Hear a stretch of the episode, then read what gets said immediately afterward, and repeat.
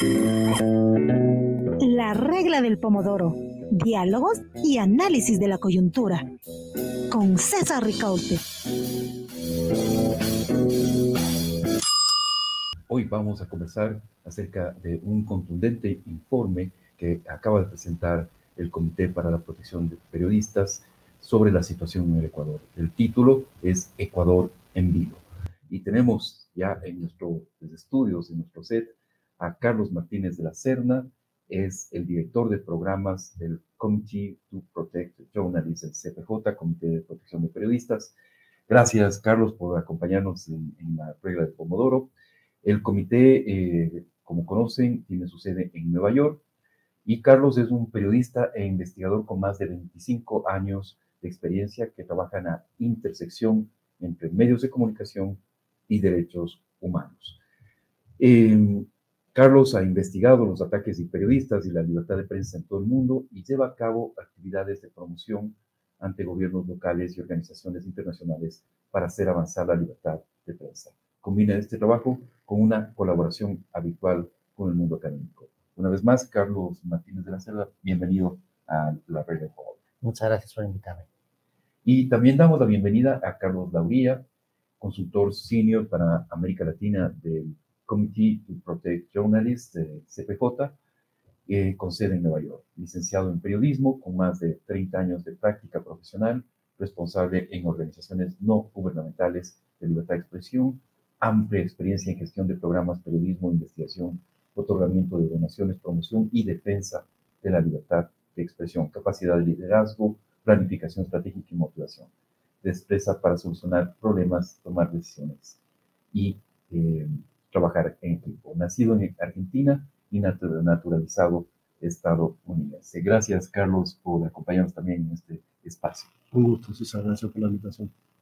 Y bueno, como decíamos, eh, se presentó el día, el día de ayer, el día miércoles, ¿cierto? Bueno, ustedes van a, ver este espacio en diversos horarios, diversos eh, días, así que vamos a ser precisos, el día miércoles se presentó este informe el día miércoles 28 de junio, eh, que titula Ecuador en vilo y que hace un examen de la situación del periodismo, de los medios de comunicación en nuestro país, en el Ecuador.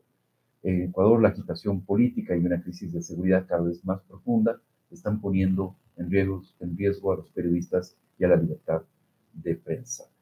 Eh, en este informe, eh, se señala claramente cómo se han incrementado los ataques contra la prensa. Eh, las cifras de Fundamedios es, eh, por ejemplo, que se registraron en el 2022 356 ataques contra la prensa y en el 2023 ya estamos cerca de los 100 ataques en estos primeros meses del año, en esta primera parte del año. Em, bien, Justamente sobre eso vamos a conversar entonces con nuestros invitados, Carlos y Carlos. la, la situación que retrata el informe es realmente una situación de deterioro y además bastante acelerado de eh, la situación de la seguridad, protección, garantía del trabajo periodístico y de las condiciones para ejercer la libertad de expresión y la libertad de prensa. ¿A qué se deben, eh, Carlos y Carlos? Le les lanzo la pregunta a los dos. Vamos a comenzar primero con, contigo, Carlos, y luego con Carlos. entendemos que eh, la situación se debe a la confluencia de varios factores. Por un lado, hay unos factores que quizá ya podemos describir como históricos, que es cómo después de una década en la que la, eh, fue una política de Estado el ataque a la prensa, la década de, de Correa, eh, como todavía se siguen pagando los efectos o sus consecuencias continúan, la forma de estigmatizar a la prensa de una manera tan eh, aguda, diría yo, tan severa, que la prensa tiene problemas cotidianos que consisten en, es violento para ellos eh, cubrir eventos populares, tienen que proteger su identidad, tienen, sufren el hostigamiento en cualquier momento. Esa es una circunstancia heredada que continúa porque la retórica política muchas veces continúa siendo la de estigmatizar a los periodistas, pero que quizá como antecedente reciente, más grave, lo situaríamos en los 10 años de política de Estado contra, contra los periodistas. Pero también hay la confluencia de otros factores que es múltiples formas de violencia que, que em, ponen en riesgo a los, a los periodistas de una manera crucial y que amenaza la libertad de prensa en Ecuador. Formas de violencia que de nuevo puede ser la violencia verbal, política, pero también es la del crimen organizado que toma distintas formas, unas veces es el narcotráfico, otras la delincuencia organizada o relacionada con otro tipo de, de asuntos y que ha llevado a una situación extrema, especialmente en algunas regiones de, de Ecuador, la cobertura de periodística unas veces de simplemente de fiscalizar al poder o, simple, o de fiscalizar la actividad pública. ¿no? Y ha, generado lo que describe Carlos Nauría, que es el autor de, del informe, como si coloca a Ecuador en una posición de envilo, que entendemos que es que requiere una respuesta urgente, pero que también una respuesta urgente podría revertir o contribuir a re revertir la situación. Carlos, eh, es evidente que el Ecuador vive una crisis de seguridad muy grave, la, la presencia del de eh, crimen organizado, no solamente del narcotráfico, sino que son varias actividades ilícitas que eh, eh, se, se, están desarrollando en el territorio ecuatoriano. esa, ese, esa crisis de seguridad afecta evidentemente al periodismo, pero cuando uno habla con representantes de algunos sectores, incluso sectores estatales, te dicen, no, el periodismo es una más de, uno más de las víctimas, de las múltiples víctimas que tiene esto, así que ¿por qué tenemos que actuar de forma urgente, como nos dice eh, Carlos eh, Martínez? Eh, ¿cuál, es, ¿Cuál es la respuesta frente a, eso? Y, en parte lo que dicen los, los sectores del Estado tiene que ver con, con lo que está ocurriendo, ¿no? Porque vemos que las víctimas de esta profunda crisis de seguridad que no tiene precedente en la historia reciente del país, obviamente eh, tiene víctimas en, todos los sectores. Pero, ¿cuál es la urgencia, como decía Carlos, sobre el tema del periodismo? Digamos, el periodismo está cumpliendo una función fundamental para eh, poder informar a la comunidad, a la sociedad ecuatoriana sobre los temas que están afectando al país. Temas que son de, eh, revisten muchísima gravedad. Eh, lamentablemente, producto de estas circunstancias, como lo ha documentado Fundamedios en forma muy vasta, como es informado por periodistas que todavía pueden hacer algún trabajo, hay restricciones enormes. Eh, entonces encontramos, por ejemplo, regiones en Ecuador que eh, los periodistas llaman zonas silenciadas, donde investigación es imposible. Cualquier tipo de investigación eh, periodística sobre los temas que vos mencionaban, sobre y actividades ilegales de, los grupos de crimen organizado, son imposibles. Son red lines, como decimos en inglés. Pero informar sobre temas de la vida cotidiana requiere que muchos de estos periodistas estén acompañados, por ejemplo, por fuerzas de seguridad, con las dificultades que eso, eh, que eso implica. Es decir, zonas silenciadas significan comunidades enteras que están desinformadas. Comunidades enteras desinformadas eh, es una democracia limitada. De ahí el impacto, César, de ahí la urgencia. Y de ahí eh, nuestra decepción por la falta de comprensión de este gobierno que ha, eh, con una retórica, digamos, y, de compromiso por la libertad de expresión y expresa claramente, y esto hay que decirlo, expresarlo bien claramente, digamos, la tolerancia, la crítica de este gobierno no tiene nada que ver con con el pasado que vivió recientemente Ecuador. Pero creo que no dimensiona, no llega a comprender la magnitud del problema, ¿no? Porque no es un problema que afecta a los periodistas, no es un problema menor. Todos los otros problemas que vive el país, que son múltiples y, y complejos, el niño, demás, no van a poder ser resueltos, no van a poder ser abordados, abarcados si Ecuador vive este problema de democracia tan grave. esa es la cuestión. Y de ahí nuestra decepción por la falta de comprensión para otorgarle este tema la prioridad, la, la urgencia que requiere. Coincidencialmente, Carlos, como para demostrar la urgencia, ¿no es cierto? Ustedes pudieron conocer un caso muy particular de una periodista que ha tenido que salir de su zona de trabajo, de su zona de residencia, de, su zona de vida, ¿no es cierto? Y, que se encuentra en incertidumbre más absoluta justo por las amenazas de estos eh, sectores de crimen organizado. El, testimonio de esta periodista que em, hace un trabajo excepcional, que muchas veces Lisette Ormaza. Lisette Ormaza, que hace un trabajo excepcional como reportera de televisión en su ciudad, en su región, un periodismo que muchas veces pasa un poco inadvertido fuera de la región, pero que es, yo diría, el tejido fundamental del periodismo, el que está ahí, contribuye a mejorar las vidas de muchas personas, también expresa otros muchos eh, valores, como la solidaridad y, y otros muchos. Una periodista que me parece excepcional, contaba su testimonio de cómo esto le ha empujado. Y, por unas ciertas inercias, es decir, es una periodista haciendo un trabajo bueno, pero en una región en donde la criminalidad está muy presente y donde el Estado está muy ausente. Y en esas circunstancias, sin buscarlos, es decir, no estaba informando, como otro caso, una periodista en el exilio, sobre la violencia en las cárceles, sino reportando sobre lo que ocurre en su, en su, ciudad, se encuentra con unas amenazas muy graves, unas agresiones y tiene que plantearse su vida. Este es, eh, a mí escucharla y pues por mi trabajo y, Carlos igual, pues escuchamos muchísimos testimonios. A mí me conmovió por la verdad de todo, ¿no? Eh, la reacción del gobierno a mí me resulta profundamente frustrante, porque esto es no solamente porque a través de su caso ves tantos problemas. Podríamos atrevernos a decir que a través de su caso vemos un cierto Estado fallido, incapaz de proteger a un periodista, en este caso, que está haciendo una labor importante para la comunidad y que es incapaz el Estado de proteger. Y además se desentiende de ella.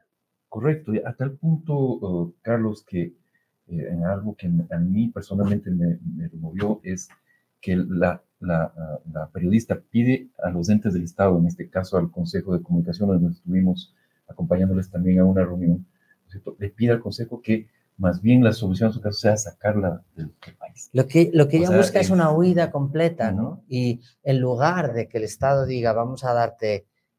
Eh, los, los, países se construyen con gente así con gente comprometida con sus comunidades, honestas, honradas. Por eso lo que dice Carlos yo lo comparto totalmente y me parece, lo, lo describiría como una miopía del actual gobierno, en, en, que no puede ver, es incapaz de ver que tú tienes que articular una idea de futuro.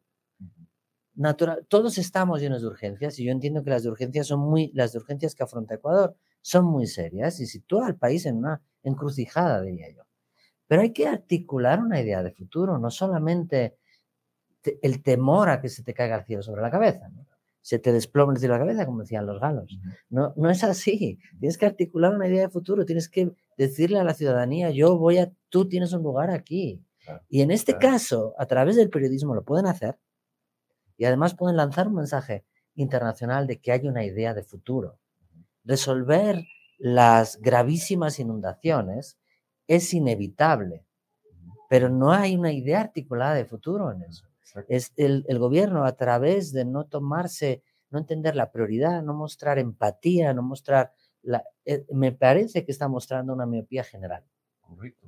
Este no future que, que, se señala Carlos eh, Martínez, Carlos Lauría, eh, o sea, debería justamente remover a las autoridades que te diga, oiga, no confío en lo que ustedes hacen, me parece que, y la única solución para mí es irme del país, o sea, remover algo en las autoridades, ¿no?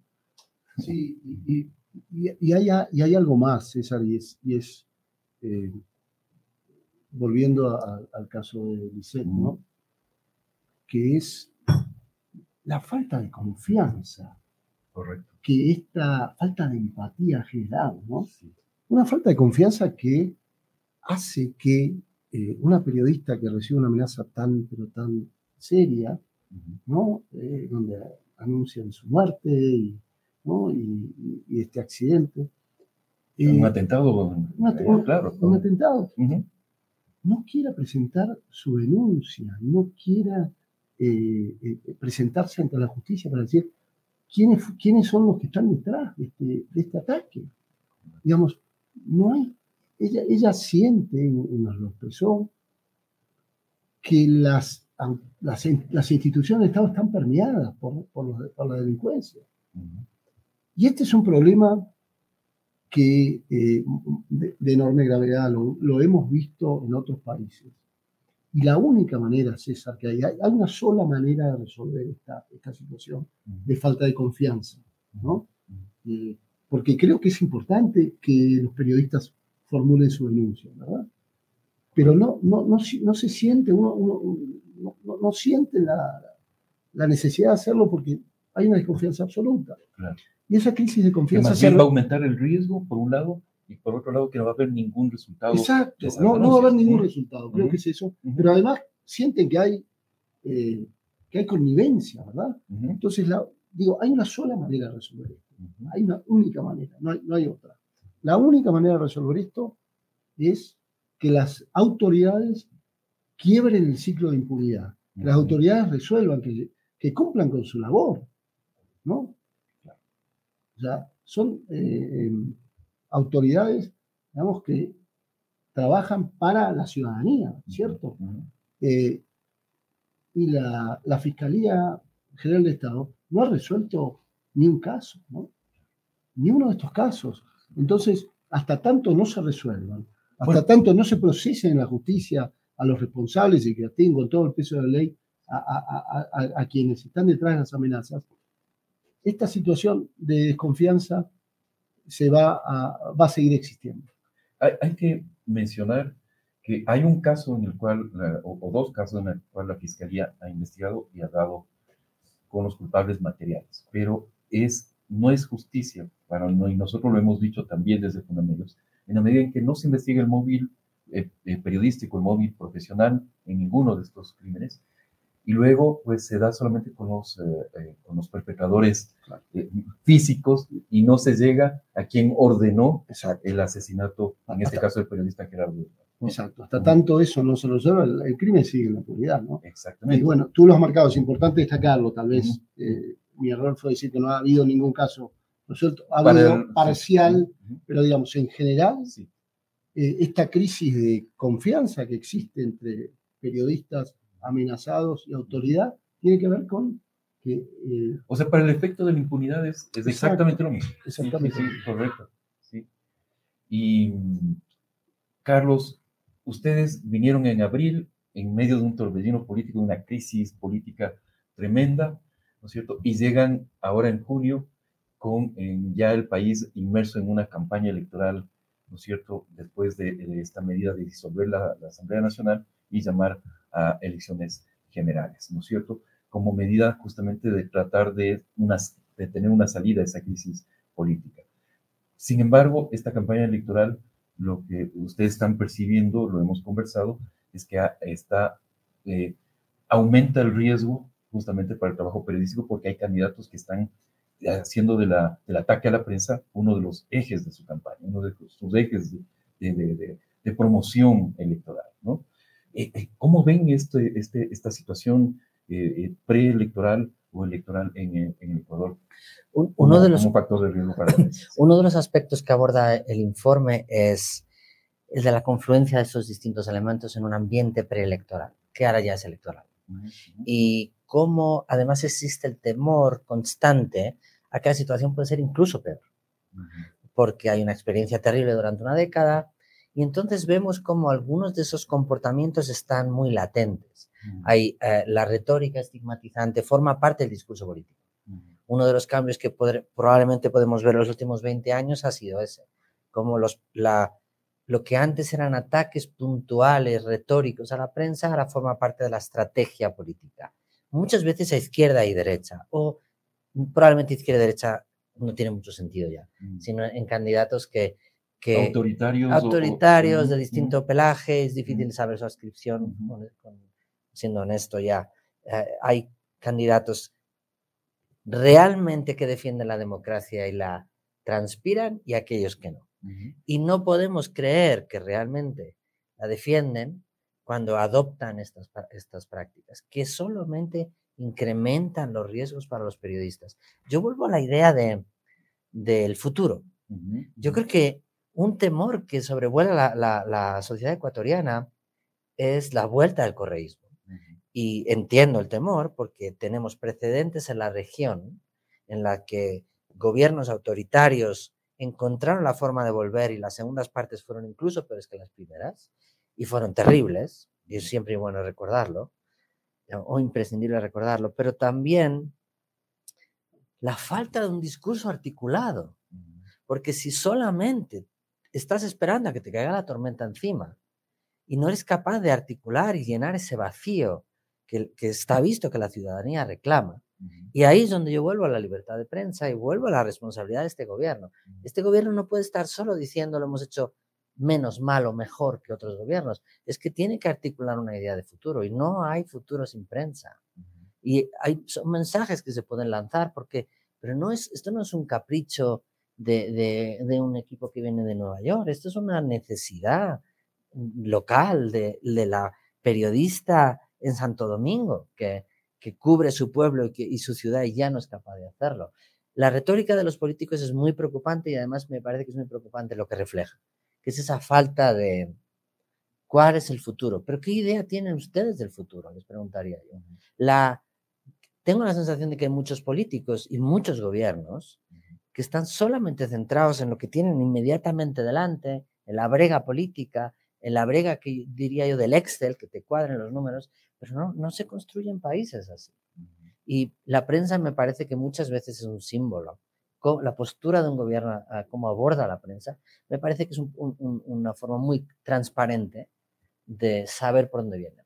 Totalmente, y esto, como bien lo dice Carlos, lo hemos vivido en, primera persona, es decir, el momento que se comienza a deteriorar las condiciones de trabajo de la prensa, el ejercicio de la libertad de expresión, tú comienzas a ver cómo los, el resto de derechos comienzan a declinar también, ¿no? Y comienza, y ya lo vivimos, o sea, en el Ecuador ya en la historia reciente lo vimos. Comenzó con la prensa y termina pues atacando al movimiento indígena, a los líderes sociales, al feminismo, a los distintos eh, eh, movimientos sociales que conforman el capital social de una, una sociedad democrática. Carlos, el gobierno asumió dos compromisos esenciales durante la misión de, abril el reglamento a la ley de comunicación por, el cual se daría la facilidad para que la ley comience a, operar, ¿no es cierto? Y dentro de la ley específicamente el mecanismo de protección a periodistas que como respuesta estatal a, la situación, ¿no es cierto? Y además el compromiso de financiar ese mecanismo de protección. Ahora vemos que esos compromisos están en, absolutamente en el aire, ¿no? Sí, en principio, bueno, creo que ha sido un paso positivo ese compromiso. Nosotros, eh, cuando estuvimos en abril, lo expresamos públicamente, ¿no? Saludamos la disposición del gobierno, primero a poder discutir estos temas, ¿no? En, muchos otros países, y en este país anteriormente, esto no era una posibilidad de, discutir abiertamente con, con, el Ejecutivo, ¿no? Este tipo de... Entonces, eso es positivo. Ahora, los compromisos hay que cumplirlos si se asumen públicamente ante una organización internacional, ante la principal organización eh, eh, del Ecuador que monitorea y, eh, e investiga los ataques contra la prensa. Hay que cumplirlos.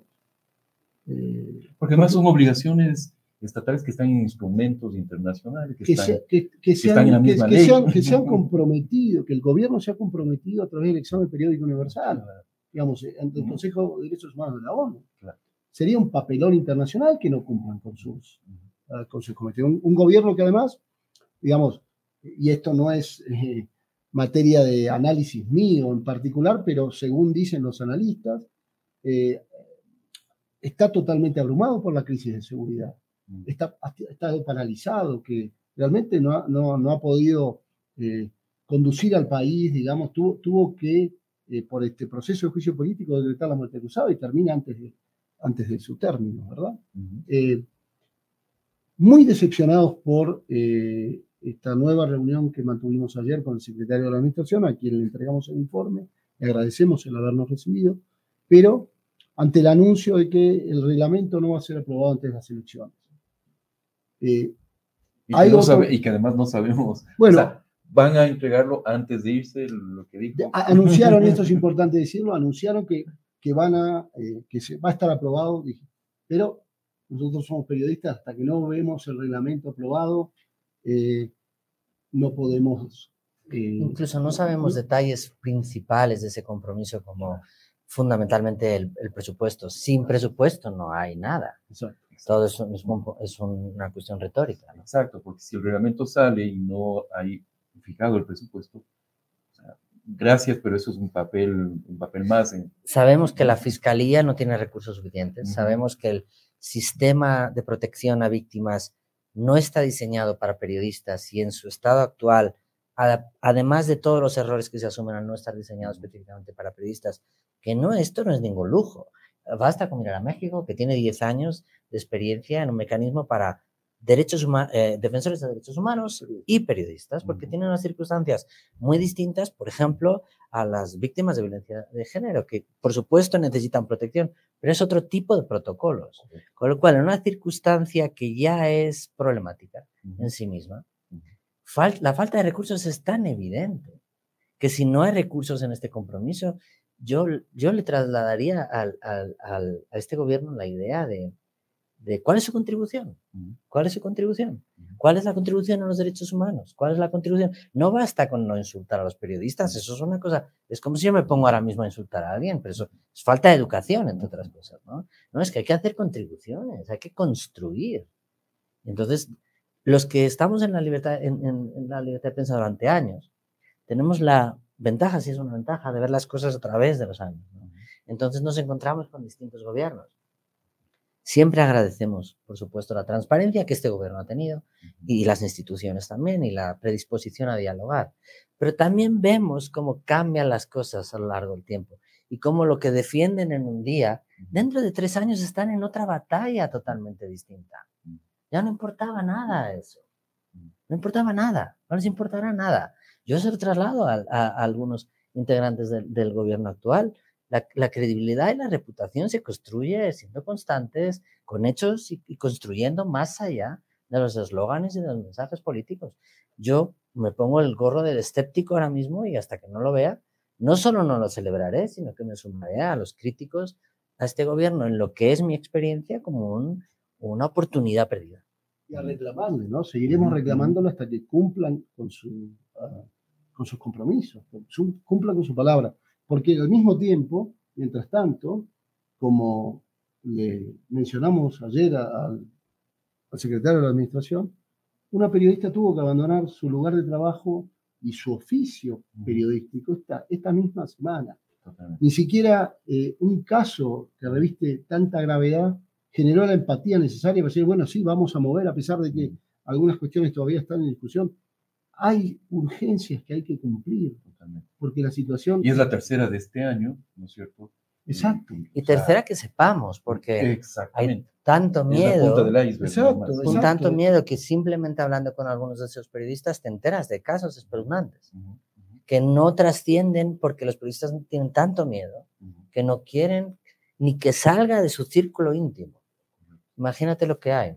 A mí me, me produce mucha desazón una palabra muy española, que, que, el gobierno no, no, haya expresado, porque la retórica importa, ¿no? que haya expresado su, pues, su, su, solidaridad, su apoyo y su predisposición a que esto no ocurra más.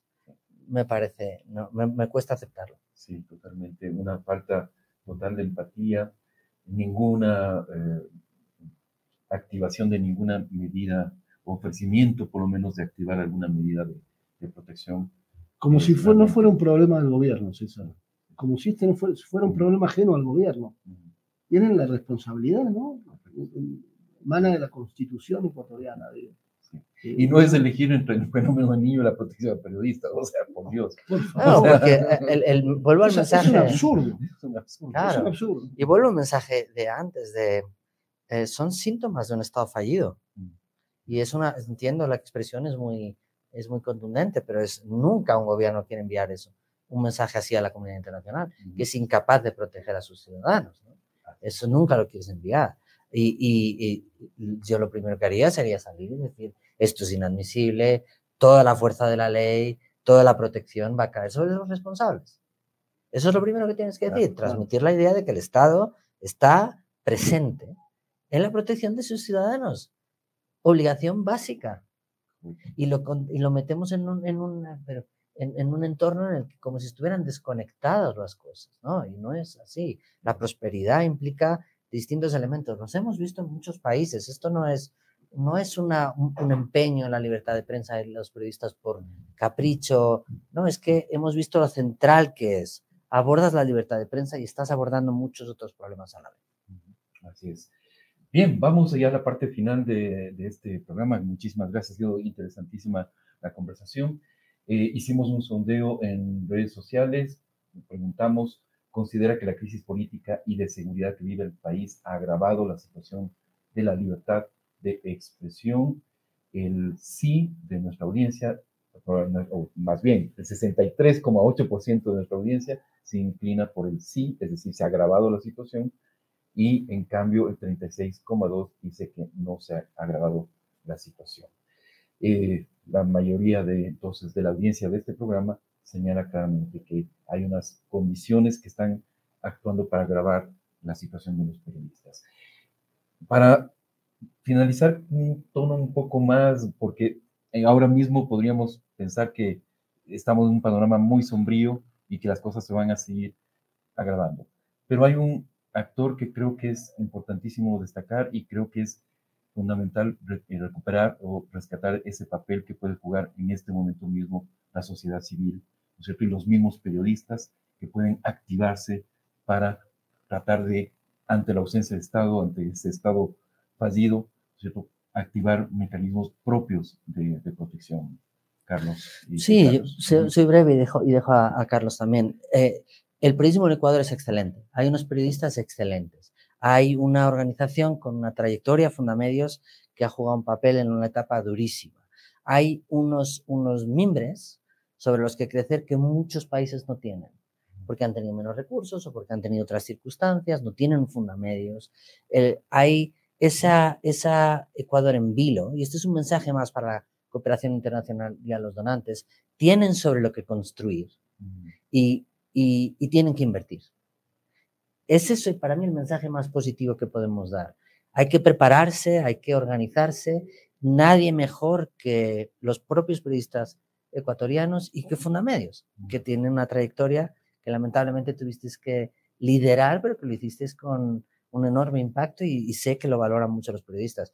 La cooperación internacional, los donantes tienen que poner sus ojos en Ecuador y construir sobre esto. Claro, sí, coincido. Creo que eh, la comunidad internacional no ha puesto atención debida eh, que merece eh, esta situación de libertad de prensa en Ecuador. No es porque no se conozca, se conoce y se conoce con informes muy pormenorizados de organizaciones como Inside Crime, como International Crisis Group, que han publicado detalles muy, incluso los periodistas locales, Código Vidrio, Arturo Torres, son eh, medios y un periodista que son expertos, que han eh, investigado el tema en materia de seguridad y se conoce bien. Me parece que eh, la, comunidad internacional no puede estar especulando a ver quién es el vencedor del próximo, de la próxima elección para ver cuándo vamos a volver. Requiere una atención urgente, ya. Y bueno, por suerte está Fundamedios, por suerte existe Fundamedios, que nació, digamos, en, una coyuntura decisiva para, para, para, Ecuador y en este momento creo que es fundamental. Pero creo que también es, es importante eh, que los periodistas, ¿no? Eh, junto a la sociedad civil, eh, se unan, que denuncien, que cuando un, periodista tiene que, que salir por, por amenazas y abandonar su oficio, se indignen, ¿no? manifiesten su rechazo ante, ante esta situación y que juntos puedan eh, coordinar una, un frente unido que, que haga reaccionar a, a las autoridades, que son las responsables de hacer cumplir la ley y de garantizar condiciones mínimas para el ejercicio del periodismo que hoy no, que hoy no, hoy no lo hace, hoy, hoy no existe. Eh, entonces me parece muy importante que en este momento eh, los periodistas y la, la sociedad civil, ante eh, el clima en el que se vive, ante la falta de respuestas de la autoridad, presenten un frente unido y cohesionado. Así es, creo que ese va a ser, digamos, el punto que pueda marcar una mejora sustancial en las condiciones que muy bien retrata el informe Ecuador en vivo. Muchísimas gracias, Carlos Martínez, Carlos Lauría, por eh, estar aquí y a todos ustedes que han seguido esta transmisión. Eh, estamos en todas nuestras redes sociales, Facebook, Instagram y Twitter, y también en nuestro canal de YouTube, por supuesto. Y recuerden que también este espacio se transmite por televisión abierta en, a través de Telesucesos, canal 29, los martes a las 6 y 30 de la tarde. Así que tienen varias opciones para volver a ver este espacio, quienes lo, han seguido y quienes eh, no lo han seguido, pues pueden sintonizarnos en, estos, eh, en estas diversas plataformas. Muchísimas gracias, fuerte abrazo, nos vemos la próxima semana.